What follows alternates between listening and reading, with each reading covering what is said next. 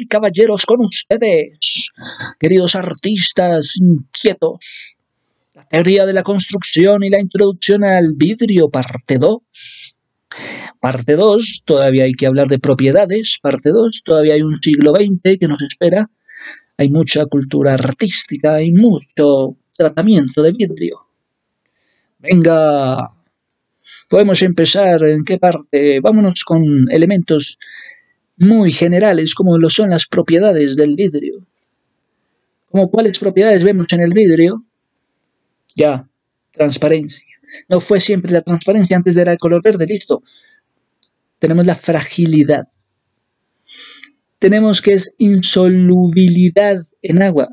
Le han dado una propiedad, la insolubilidad en agua, insoluble. Le han dado otra propiedad, la fusibilidad, fusibilidad. Propiedades como la insolubilidad y la fusibilidad hacen que la gente diga, ¿qué es esto? ¿Qué es esta vaina? Es una resistencia. ¿O qué?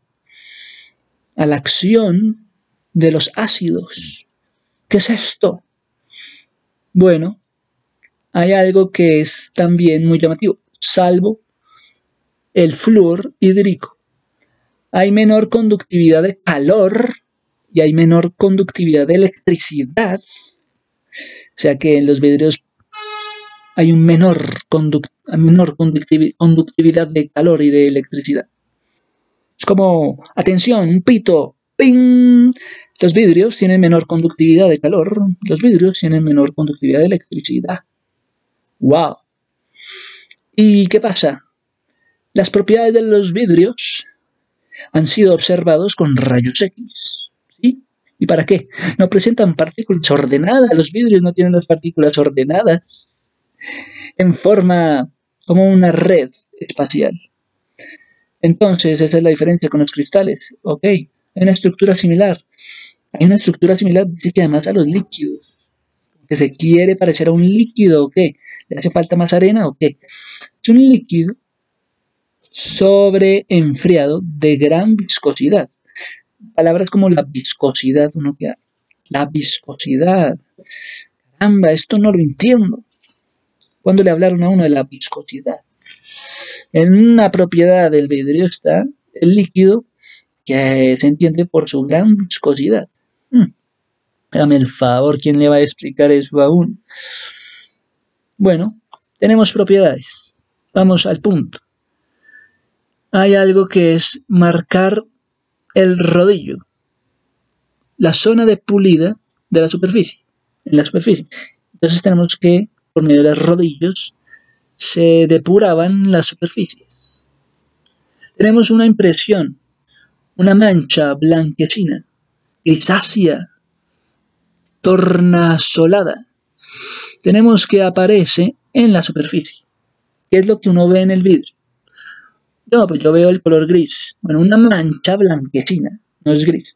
Una mancha blanquecina, que no es blanca, una mancha blanquecina, grisácea, tornasolada.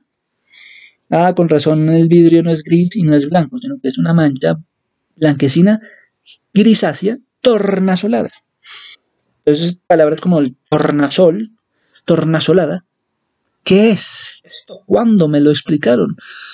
¿Qué es una, qué es la apariencia, qué es la impresión que nos da el vidrio? Una mancha tornasolada entre el gris y el blanco. No desaparece por la impureza, que aparece en la superficie. Oiga, y además no desaparece si va a haber mucho mugre, se va a ensuciar o algo, no desaparece, es una propiedad que está ahí. ¿Y qué más? Tenemos la idea de rayado de ranuras superficiales. Además tenemos la idea de las propiedades de las ranuras del rayado o ranuras superficiales. Que son, dicen que son muy numerosas. Me imagino como un tejido a lo cual han llamado ranuras superficiales. Tenemos la idea de la cuerda estría o la onda, que es una vena vítrica, que constituye la heterogeneidad de la masa. Ok, ¿cuál es la impresión del vidrio? No, pues tenemos la idea de que, primero, es una mancha blanquecina y medio blanca, medio gris, pero es tornasol, tornasonal, tornasolada. Tenemos la impresión del vidrio y ¿qué más nos da? Es como una, un rayado como de ranuras como superficiales. Son numerosas, ranuras, pero superficiales. Tenemos la idea como de cuerda estría o la idea de una onda. No, que es, que es la cuerda estría. Una cuerda estría. Las estrías. No, la cuerda estría hace alusión a una onda. Y que la vena vítrica constituye esa, esa vena vítrica, vítrica, pues constituye la heterogeneidad de las masas del vidrio, lo cual puede deformar la imagen. Entonces existen varias formas de ver la imagen del vidrio. Hay vidrios finos o hay vidrios con mucha nitidez o hay vidrios que son más opacos. Depende. Depende de aspectos como estos. Que no le vienen a hablar de, no, es que es la cuerda de la estría, cuerda estría, que es como una onda. No, a uno le viene a hablar como de la vena vítrica. No, a uno le vienen a hablar de del aspecto del rayado como de ranuras superficiales, pero son numerosas. Y todo para hablar de, de eso. Finalmente, el aspecto final puede ser más fino o más nítido o más opaco. Tenemos otros aspectos de las propiedades que nos deja la impresión, que es el hilo, y una vena vítrica. Ok, una vena no vítrica, una vena vitrea filiforme. Ah, una vena vitri, vitrique, vitrea filiforme. De naturaleza diferente al resto de las demás. Ya, ya uno le dice, no, esto es una naturaleza diferente al resto de las demás masas. Es una vena vitrea filiforme. Usted solamente aprenda vena vitrea filiforme. Y es un hilo. Un hilo con la palabra vena, con la palabra vitrea filiforme. Y que no, no, no haga más, porque esto es una naturaleza diferente al resto de las demás masas. Tenemos que hay un botón de la transparencia. Ojo, ojo con esto. Hay un, han llamado botones de transparencia. Hay un cuerpo llamado el cuerpo vítreo en el vidrio vítreo que es redondeado, sí, y que es transparente, sí, debido al proceso de fabricación. Es redondeado, sí, y es transparente, listo. Y puede producir un relieve en la superficie. Claro que sí, también pueden haber pequeños relieves según la textura. Depende del rodillo, del diseño del rodillo, del molde. ¿Listo? tenemos mm, piedras, tenemos, dicen que piedras, no puedo creer. Bueno, eso haría parte como de algo muy delicado. Piedras son partículas incluidas en la masa del vidrio. Son partículas sólidas, sí. Partículas sólidas en medio de la masa del vidrio. Hay piedras en medio de la masa del vidrio, en medio de la impresión del vidrio. Hay piedras. Hmm. mejor dicho. Tenemos también más aspectos o impresiones que nos deja el vidrio. Pues ahí también existen imperfecciones. Entonces pueden ser propiedades y también al mismo tiempo podrían ser imperfecciones. Ok. Hay burbujas debido a que parte de la idea del líquido también se generan burbujas ok, en menor tamaño, unas de mayor tamaño, otros de menor tamaño, pero siempre como de un milímetro, a lo cual los expertos lo han llamado punto brillante. Las burbujas que se generan a 0,3 milímetros, con una, una diámetro de 0,3 milímetros. Déjeme ver los puntos brillantes del vidrio en el estado líquido pues déjeme ver el diámetro, si es de 0,3 milímetros o no. Si es menor a 0,3 milímetros, entonces no es punto brillante, sino que es punto fino. Entonces ahí viene la nitidez. Supongamos que eso sería darle mayor nitidez a la imagen de la superficie del vidrio. Depende que si esas burbujitas en el estado líquido tienen un diámetro de 0,3 milímetros o si el diámetro es menor a 0,3 milímetros, entonces va a ser un estado de punto fino, pasa el estado brillante. Ah, un estado brillante. A un estado más fino. Buenísimo. Buenísimo que eso haga el vidrio. Y que también hay burbujas y que se presentan en estado gaseoso en la masa del vidrio. Burbujas, estado gaseoso en la masa del vidrio. Wow, hay una forma variada hay una dimensión desconocida, no, es una dimensión menor de un milímetro. Tenemos una palabra que es la estrella. Es una grieta corta. Entonces vamos a hablar que también en la masa del vidrio se hablan de estrellas que pueden ser grietas cortas y pueden abarcar todo el espesor. Estas grietas cortas pueden abarcar todo el espesor. Una grieta y tenemos que hay entradas o rajaduras en los bordes. ¿Qué hacemos con los bordes de los vidrios? Pueden haber rajaduras, pueden producirse cortes defectuosos, resistentes a quebraduras o a quebrarse. Pueden ser parte de las irregularidades, ¿no? Que uno vea los bordes del vidrio, como con irregularidades en el recocido o porque ha recibido un golpe. Entonces vemos dónde se ve el recocido. Bueno, en las irregularidades que pueden presentarse en los bordes. El golpe, bueno, de pronto recibe un golpe por la traza efectuada con el cortado del vidrio. En el vidrio armado. Bueno, es que esto ocurre en el vidrio armado. ¿Qué más tenemos? A ver. Tenemos que un poco de historia otra vez, recordemos rápidamente lo que habíamos dicho en la vez pasada acerca de la historia.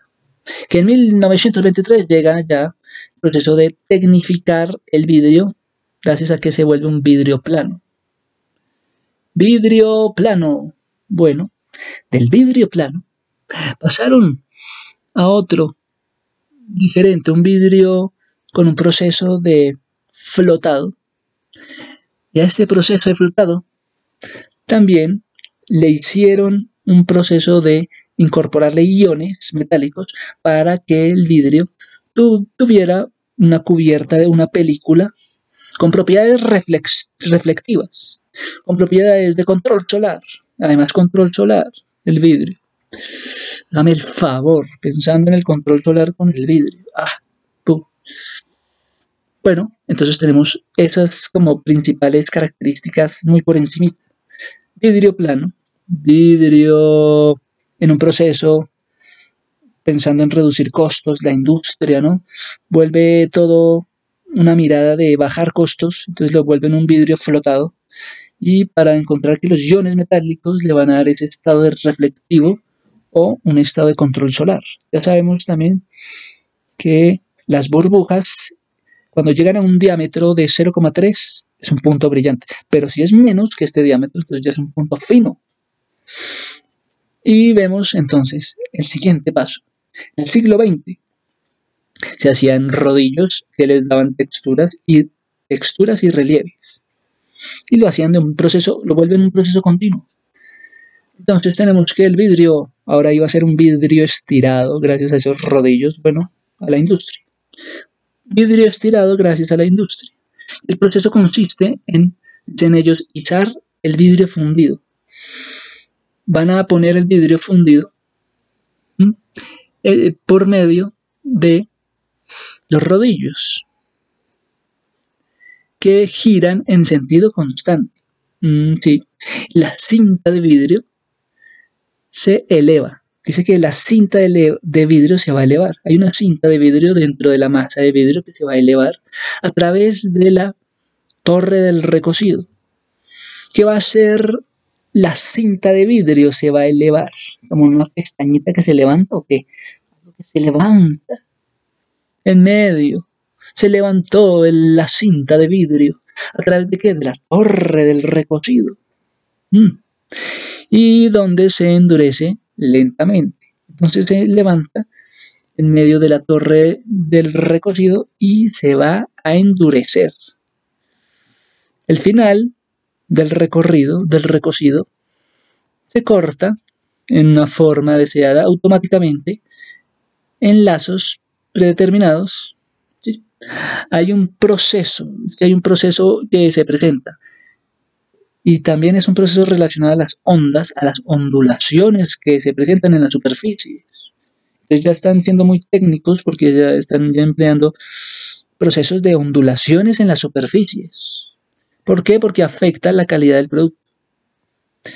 se afecta el producto porque no permite usarse para espejos o para usarse en grandes superficies, como cuáles, como vidrieras, como mámparas, o podrían ser también puertas de vidrio, vidrio templado.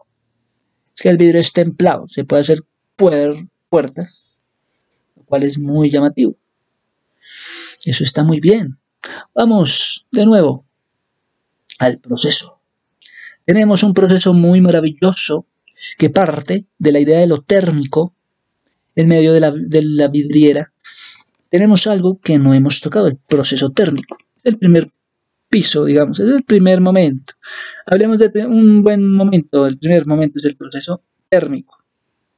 Para darle una mayor resistencia a los agarres, para darle una mayor resistencia a los agarres, sí, darle mayor resistencia a los agarres, a los agentes atmosféricos.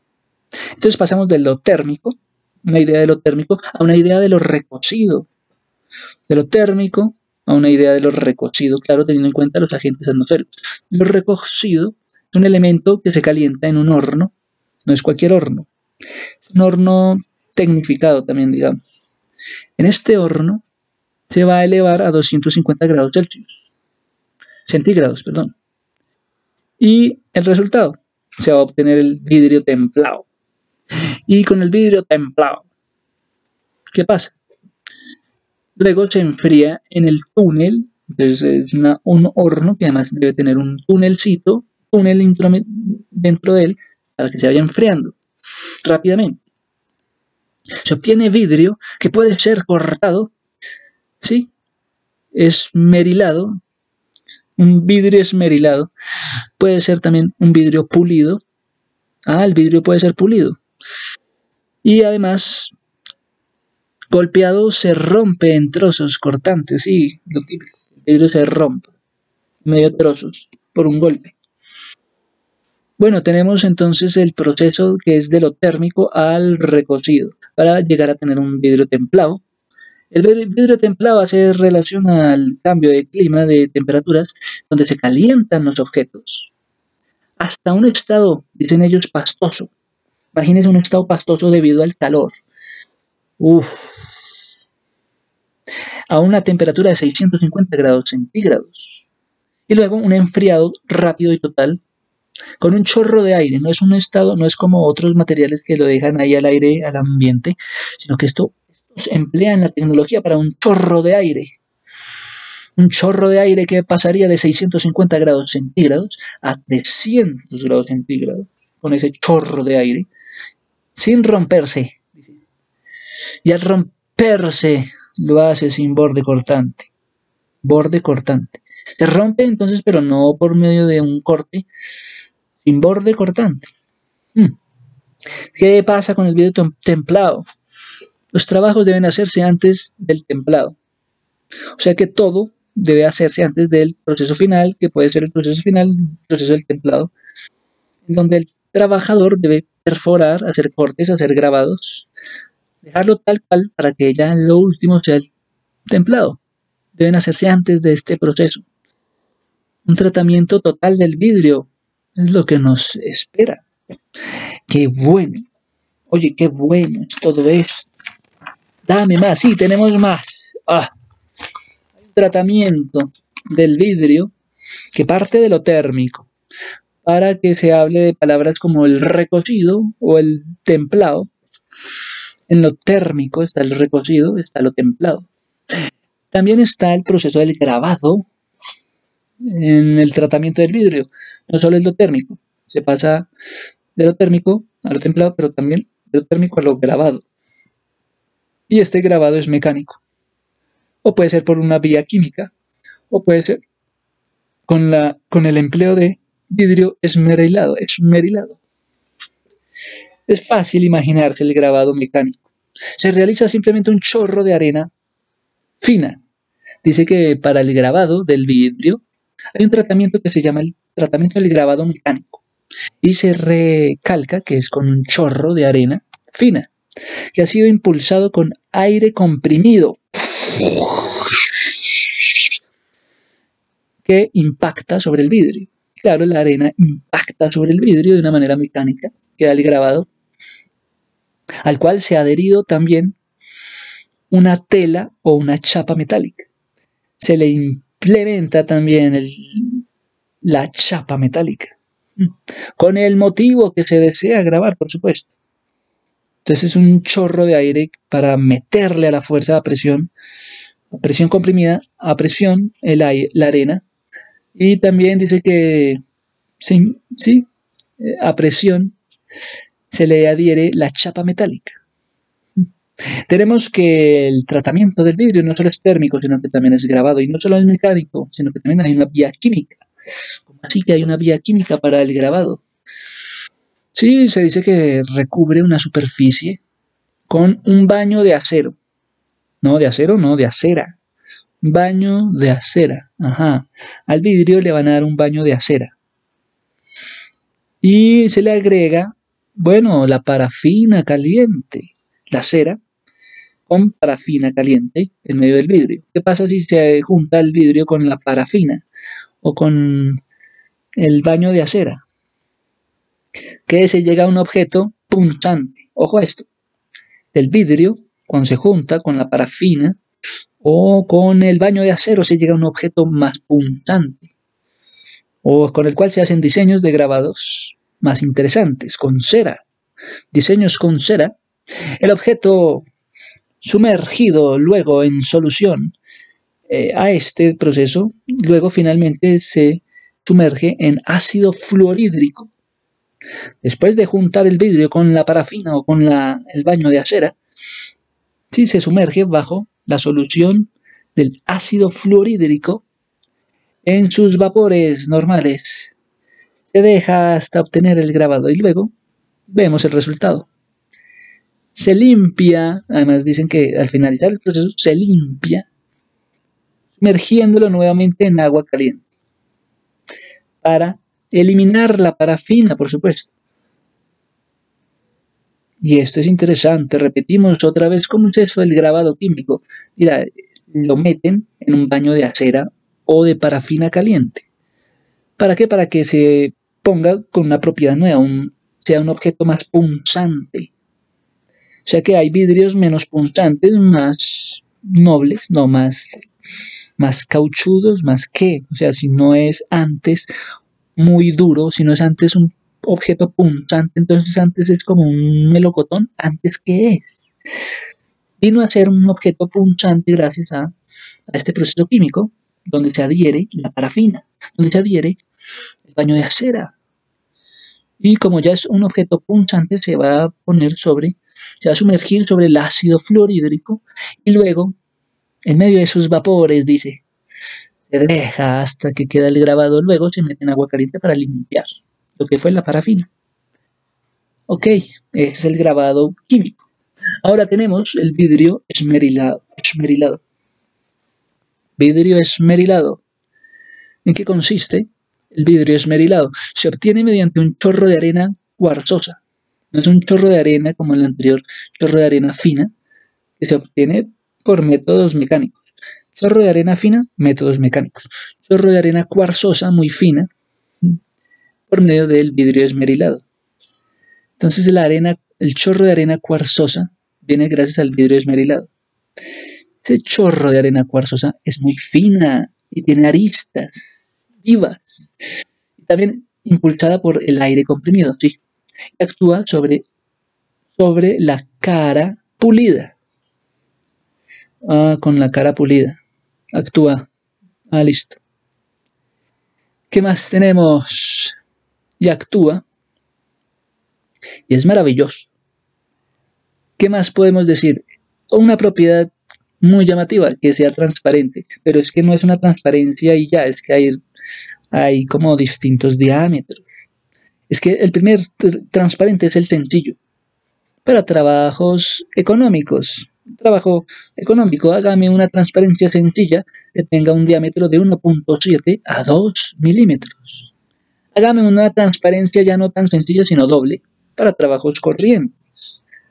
Hágame una transparencia en el vidrio, ya no sencillo ni doble, sino algo triple. Y algo triple, con un diámetro de 3.9 o 4.3 milímetros. No, ya no quiero ni sencillo, ni doble, ni triple. Quiero más, quiero más, quiero más. Quiero que la transparencia no sea ni primera, ni segunda, ni tercera, ni sencilla, ni doble, ni triple. Quiero más. Con un diámetro de 4.8 o un diámetro hasta 9.8 milímetros. ¿Y esto para qué? Para que sean superficies más gruesas.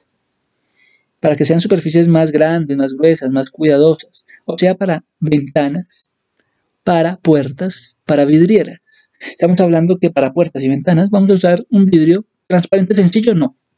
Transparente doble, no. Transparente triple, tampoco. Va a ser un una transparencia mayor a las tres primeras. Para que sea una ventana y para que pueda ser una buena puerta, pues tendría que ser templado, un vidrio templado. Con un diámetro de 1.90 a 2.60 milímetros. O sea que las ventanas y las puertas, ¿cuántos ¿cuánto tienen de diámetro en el vidrio? De 1.90 a 2.60. O de 0.95 a 2.20. Esas son las dimensiones, muchachos. Hay que ver las dimensiones para saber cuáles son los vidrios que nosotros tenemos en nuestras obras de construcción. De 1,90 a 2,60 o de 0,95 a 2,20 milímetros. Esas serían las dimensiones que tienden a aumentarse a medida que se aumenta el espesor. Sí.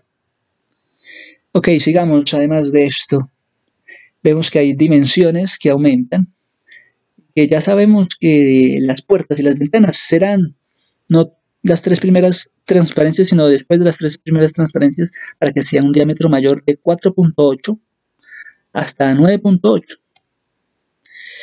Tenemos las transparencias y también tenemos los laminados. Laminados. Un laminado traslúcido. No, pues ya con la palabra traslúcido queda uno me traslucide, me translucidé.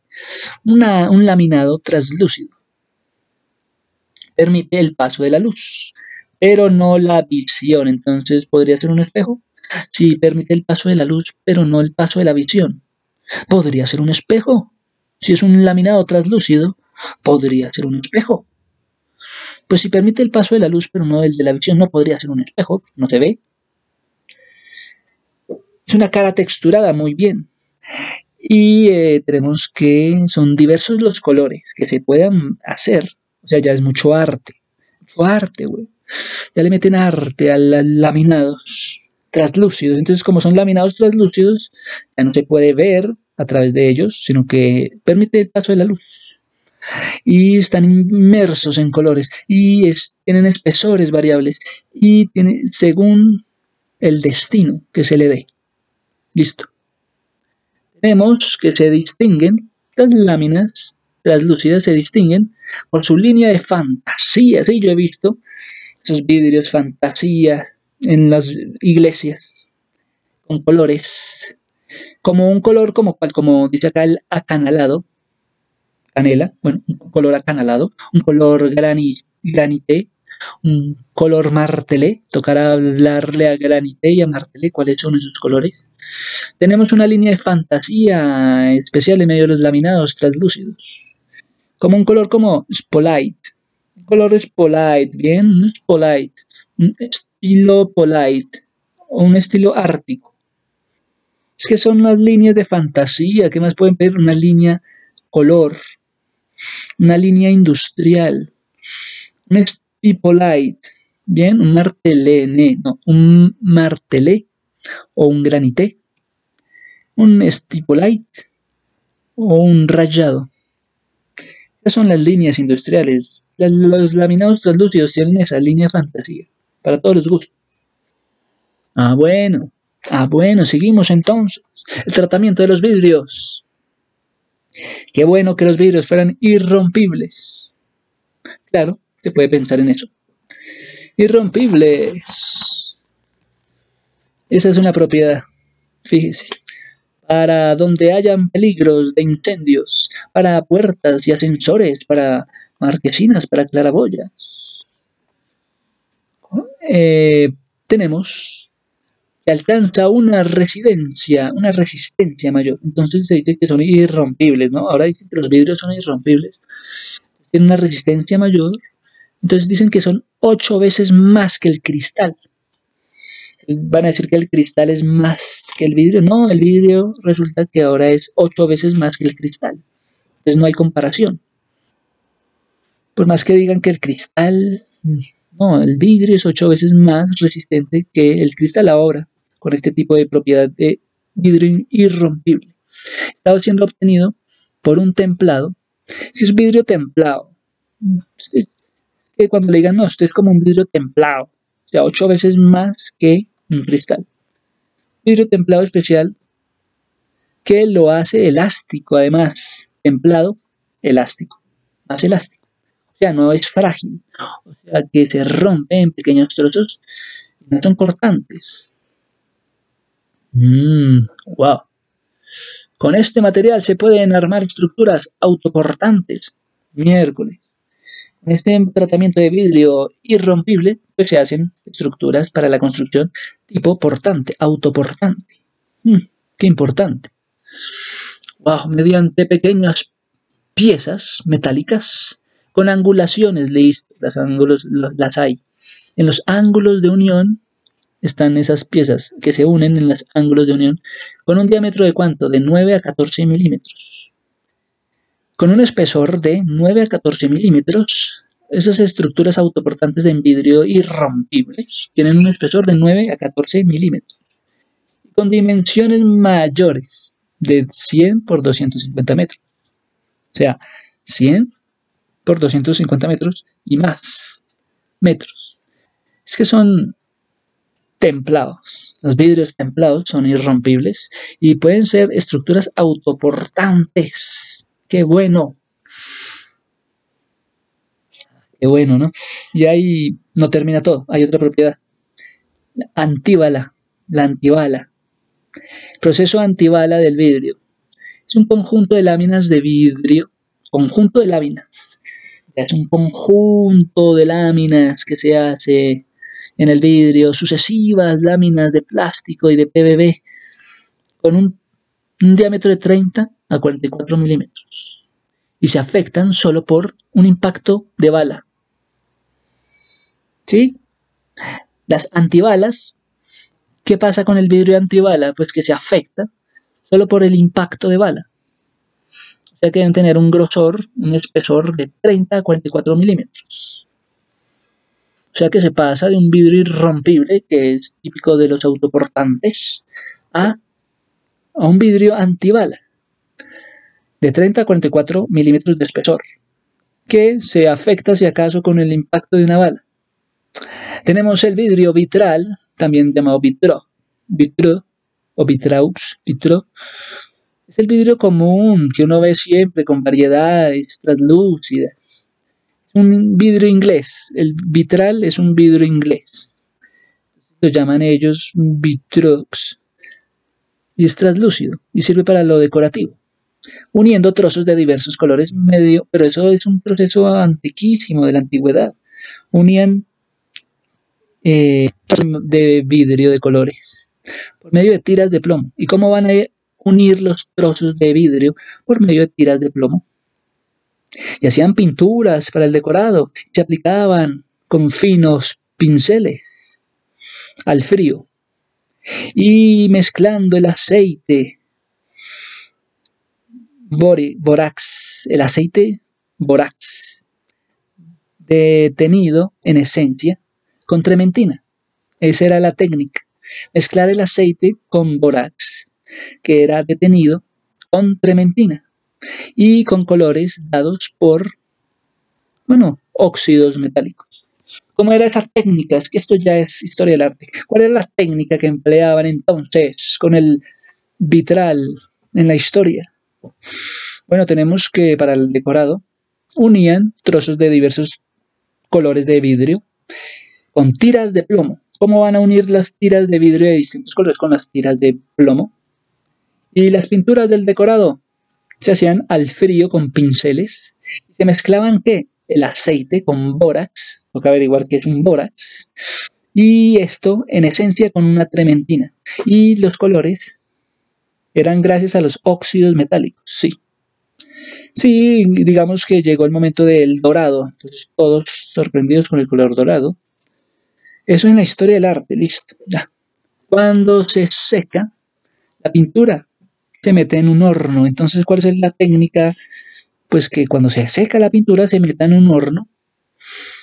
Dice que puede quedar un color también como el rojo cereza, donde se mezclan colores, dos colores se mezclan y genera un tercer color en la masa del vidrio. ¡Wow! ¡Qué interesante! ¿Acaso son todas las propiedades? Ya pasamos por el irrompible para estructuras autoportantes, antibalas para soportar el impacto de balas, Ahora que el vitral, Victrox, sí. Ahora tenemos la opalina. ¿Y qué genera la opalina en el vidrio? Es una, es una fuerza, es como un frente, pero es una apariencia lisa y pulida, a fuego. Es una apariencia como de lisa, pulida, pero a fuego, y con dorsos estriados, coloreados en, en el espesor nos deja pasar en materia grasa y es más resistente a agentes atmosféricos. Es opalina, más resistente a agentes atmosféricos, con placas de 5 por 1.50 metros y 6 metros de espesor. Se entregan 7 colores para revestir fachadas. Entonces, para las fachadas, ¿qué, ¿qué vidrio van a usar? No solamente está el vidrio irrompible ni el vidrio antibala, y el vitral, sino también la opalina, que también se usa para revestir fachadas. Con el vidrio se van a revestir las fachadas de los edificios, sí. De las estructuras, como las columnas, sí. También como paneles, sí, paneles. Mm, gracias al vidrio tipo opalina. Ah, bueno. Dame un vidrio tipo opalina para los paneles, para los hilos rasos, para revestir las fachadas de vidrio. Ok, ahí vamos. El vidrio y la historia en cada cultura, es que son muchas culturas. La cultura en India, la cultura china, la cultura en la Edad Media. Todo esto generaría para otro video en cada cultura lo más importante. Lo cual es muy llamativo también pensar en eso. Hmm. Muchas gracias a todos. Hasta aquí. Muchas gracias a todos, pensando también en hacer un video, vidrio video de distintas culturas. Esto es Teoría de la construcción, introducción al vidrio, segunda parte. ¡Ping!